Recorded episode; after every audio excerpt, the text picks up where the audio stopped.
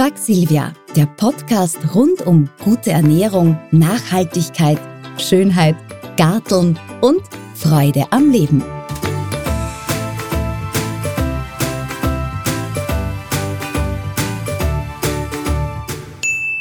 Eier und Milchprodukte.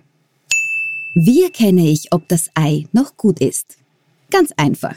Das rohe Ei in ein Glas Wasser geben. Sinkt es zu Boden, ist es noch genießbar.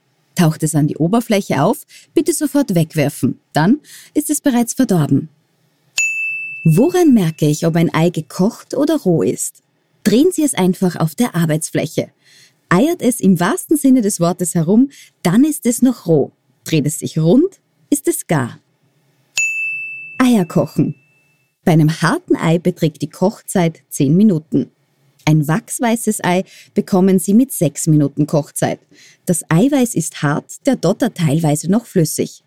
Ein weiches Ei, das braucht 4 Minuten. Das Eiweiß ist noch nicht ganz fest, der Dotter flüssig.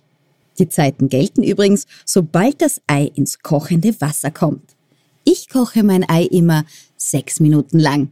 Ab damit ins heiße Wasser, wenn es brodelt. So bereiten Sie einfache Eiermuffins zu.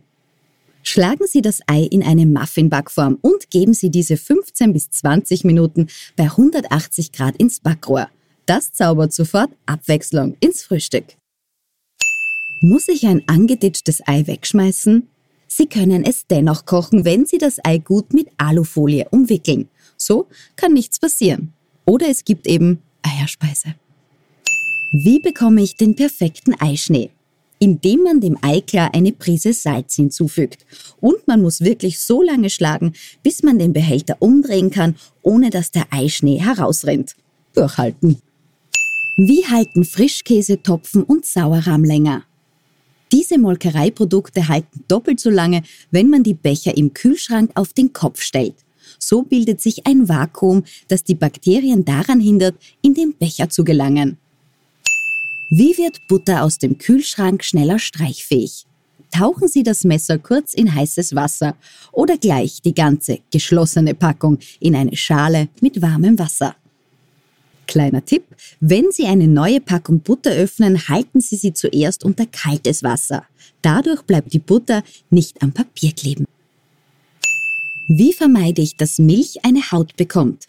Einfach beim Kochvorgang einen Eiswürfel dazu tun. Wie hält Käse länger? Um Alumüllberge zu vermeiden, probieren Sie doch einmal aus, den Käse in eine Schüssel zu geben, diese mit einem feuchten Tuch bedecken und ab in den Kühlschrank. Plastikbehälter eignen sich nur bedingt, weil der Käse irgendwann zu schwitzen beginnt. Wie bekomme ich harten Käse wieder weich? Käse unbedingt immer 30 Minuten vor dem Verzehr aus dem Kühlschrank nehmen, sodass er Zimmertemperatur annimmt. Besonders harte Fälle kann man einige Stunden in ein in Weißwein getauchtes Tuch einschlagen. Das war die heutige Folge von Frag Silvia.